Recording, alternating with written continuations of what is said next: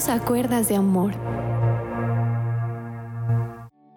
Un cordial saludo a todos nuestros oyentes, esperando que el favor de Dios esté con todos ustedes, sigamos adelante en los preciosos caminos del Señor. Bueno, y continuamos esta serie para los preadolescentes y adolescentes. Hoy tendremos el tema de las mentiras. Y tocando este tema tan importante hoy en día en los muchachos, y es que a cierta edad es muy frecuente decir mentiras con el fin de obtener lo que muchas veces deseamos. Imaginemos el siguiente escenario. Una niña le dice a su madre, cuando venga de la escuela vengo inmediatamente a la casa, pero luego se queda a jugar con sus amigas y al volver le explica, mmm, mamá, la maestra me hizo quedar después de clases. ¿Tú qué piensas? ¿Hizo bien la niña? Desde luego que no. O supongamos que un niño le asegura a su padre, no papá, no me quedé jugando fútbol, pero existe la evidencia de los zapatos todos raspados. Entonces, en medio de tu crecimiento como buen muchacho o buena muchacha, se producen cambios tanto físicos como mentales. Es el paso que ellos dan de la niñez hacia la madurez.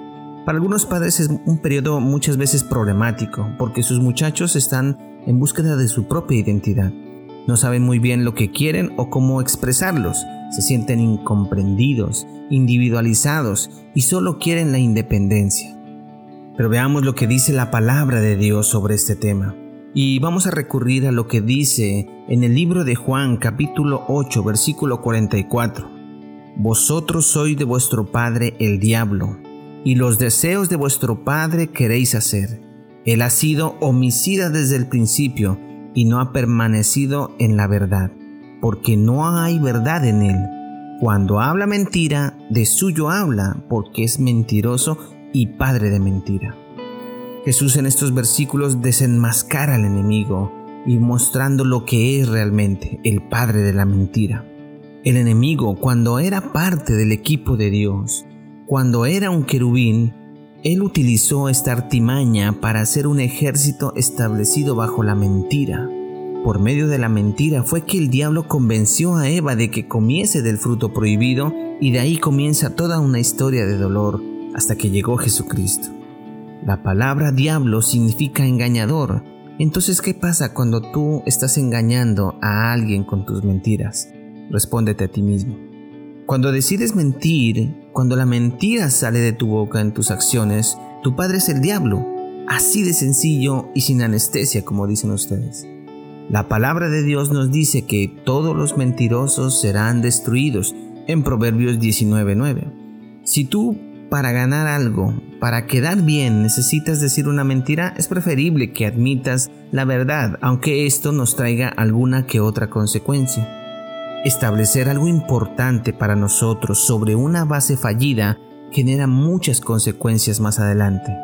Establecer algo sobre el fundamento de la verdad le da mucho peso a todo lo que dice esa persona. Dice mucho de este muchacho o de esta muchacha y eso le permite ganar confianza con todas aquellas personas que tienen una relevancia.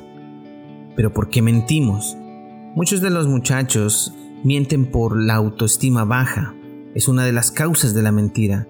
Con ellos buscan que los demás le acepten y así sentirse más seguros. Tienen miedo a reproches, castigos o consecuencias por alguna acción que hayan realizado. Una alta exigencia por parte de nosotros los padres. Cuando exigimos mucho, cuando exigimos a nuestros hijos demasiado, ellos se sienten con el miedo de defraudarnos y por ello buscan la manera de mentir con el fin de no defraudar a aquellos padres. También puede ser por imitación. Si ven en casa que sus padres mienten, ellos lo verán como algo habitual y harán lo mismo. Entonces si tú, por ejemplo, estás en el baño y le dices, dile a tal persona que no estoy, si esa persona va y le dice esa razón, inmediatamente está mintiendo.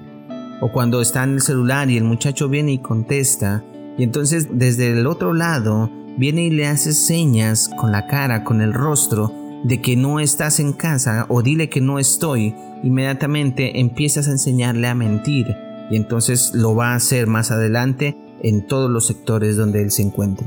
También puede mentir si tiene otro tipo de problemas mucho más serios, como puede ser los problemas de las drogas, el sexo, el alcohol, entre otras cosas. Cuando te acostumbras a decir mentiras, demuestras que no eres una persona confiable. Aunque a veces puedas decir la verdad o dicha verdad va mezclada con algo de mentira, este muchacho ya no es confiable, porque siempre la mentira dejará un precedente importante en esta persona. Fundar algo de verdad sobre una base de mentira, esto es un peligro en ti muchacho muchacha. Porque cuando edificas una idea sobre un fundamento de mentira, aunque parezca que no pasa nada, la Biblia dice que no hay nada que no haya de ser manifiesto. Entonces tu vida mirarás caer poco a poco. Alguien que es dependiente de las mentiras demuestra que no es libre y que significa ajustar su vida. No te dejes tentar por el enemigo para crear algo que no eres, de decir mentiras. Tratar de crear algo que no eres para entrar en un círculo social para ser aceptado por ellos no tiene fundamento. Siempre trata de ser lo que eres realmente, porque así vivirás muy, muy bien. La gente que tienes alrededor debe de amarte y quererte por lo que eres en este momento en Dios. No necesitas impresionar a nadie, solo debes de retarte a ti mismo a ser mejor cada día en todo lo que tú emprendas. Entonces tenemos que los muchachos utilizan también muchas mentiras ¿Cuáles son las más frecuentes? Algunas de ellas son, me voy a quedar en la casa de una amiga para estudiar. Mis amigos toman, pero yo con suerte me tomo una cerveza. Hoy no tengo clases porque hoy hay paro o porque el profe no está, porque el profe está enfermo, porque se suspendieron las clases. Si vamos a ir puras mujeres a la casa de mi amiga. Cuando me subí a tu auto, ese rayón ya estaba en la puerta. ¿Me puedes dar plata extra para materiales que me piden en el colegio? No, llegué súper temprano anoche, pero no me escuchaste. Si no es mi novio, es un amigo que me ayuda a estudiar. Yo no fumo, ese olor es porque todos mis amigos estaban fumando al lado. Los condones son de un amigo, se los estoy guardando. Pero sí estudié, mamá. Me saqué mala nota es porque el profe me la tiene montada si no me metí en esa página pornográfica. Es un virus que atacó el computador. Y así podemos multiplicar todas estas afirmaciones por miles y tendremos una persona carente de verdad, carente de Dios. ¿De qué le sirve a la persona ganarse todo el mundo si al final pierde su alma? Si tu sí es un sí y tu no es un no. Lo dice Mateo capítulo 5 versículo 37 en la palabra de Dios para todos dice, si quieres decir sí, solamente di sí. Y si quieres decir no, solamente di no. Todo lo que digas además de eso viene del maligno. O sea, tenemos que ser coherentes con lo que decimos. O es sí o es no. No hay un intermedio. Para Dios no existe mentiras blancas o mentiras negras. Para Dios es lo mismo. No existe mentiras pequeñas y mentiras grandes. Son una misma cuestión para Dios. Es lo que abunda en el corazón lo que a Dios le desagrada. Podrá ser algo externamente, pero Dios te conoce y aunque aparentes lo que no es, Dios sí lo está viendo. Pero cuando conocemos la palabra, empezamos a conocer la verdad, porque en ella dice que todo lo que contiene la Biblia es la sumatoria, es la suma de toda la verdad. Y aún el diablo opera en el mundo de las tinieblas, pero Jesús vino a destruir las obras del diablo. La palabra de Dios dice que Él es el camino, que Él es la verdad y que Él es la vida. Si tienes a Jesús, lo tienes todo. Sigue a Jesús para que todo este fundamento que ha sembrado el enemigo sea destruido. Cuando tienes a Jesús, antes de decir lo que no es verdad, ese amor impedirá que salga la mentira de tu boca. Los mentirosos no van al cielo. La palabra de Dios dice en Apocalipsis 22:15, mas los perros estarán afuera, y los hechiceros, los fornicarios, los homicidas, los idólatras, y todo aquel que ama y hace mentira.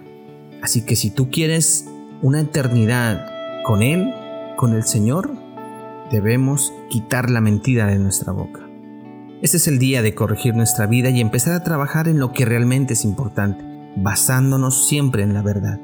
Si desde hoy te corriges en tu lengua, te aseguro que serás imparable en tu testimonio y tu manera de vivir será exponencial. La gente allá afuera quiere gente de verdad, gente real, personas que no tengan que mentir para aparentar algo que no es. sino personas con el temor de Dios creando fundamentos sólidos en su testimonio. Cuando tengas una relación personal o sentimental con otra persona, te tienen que conocer quién eres tú en ese momento y no quién quieres ser basado en especulaciones futuras. Tienes que ser real y verdadero. ¿Por qué no oramos de la siguiente manera? Señor, te doy gracias porque tú eres bueno. Hoy conozco y reconozco que tú eres el camino y que tú eres la verdad. Permíteme vivir en la verdad de ti, Señor. Permite que pueda cambiar mi forma de pensar y mi forma de hablar. Señor, perdóname por todas las mentiras que haya dicho hasta el momento y permíteme vivir en la verdad de Dios. Te lo pido en el nombre de Jesús. Así que ya en este momento, si hiciste esta oración, nueva criatura eres. Las cosas viejas pasaron, he aquí todas son hechas nuevas. Así que tú tienes un nuevo comienzo desde hoy si tú hiciste esa oración de corazón, real y verdadera, y así en este momento tengas que decir la verdad y te tengas que enfrentar a ciertas situaciones, créeme que Dios te acompañará en todo lo que tú decidas. Tendrás el respaldo de Dios bajo todo lo que tú hagas. Así que hablar la verdad es lo correcto. Debes de hablar la verdad porque eres tú desde este momento un hijo de luz y no un hijo de las tinieblas. Que el Señor te bendiga y que el Señor te guarde.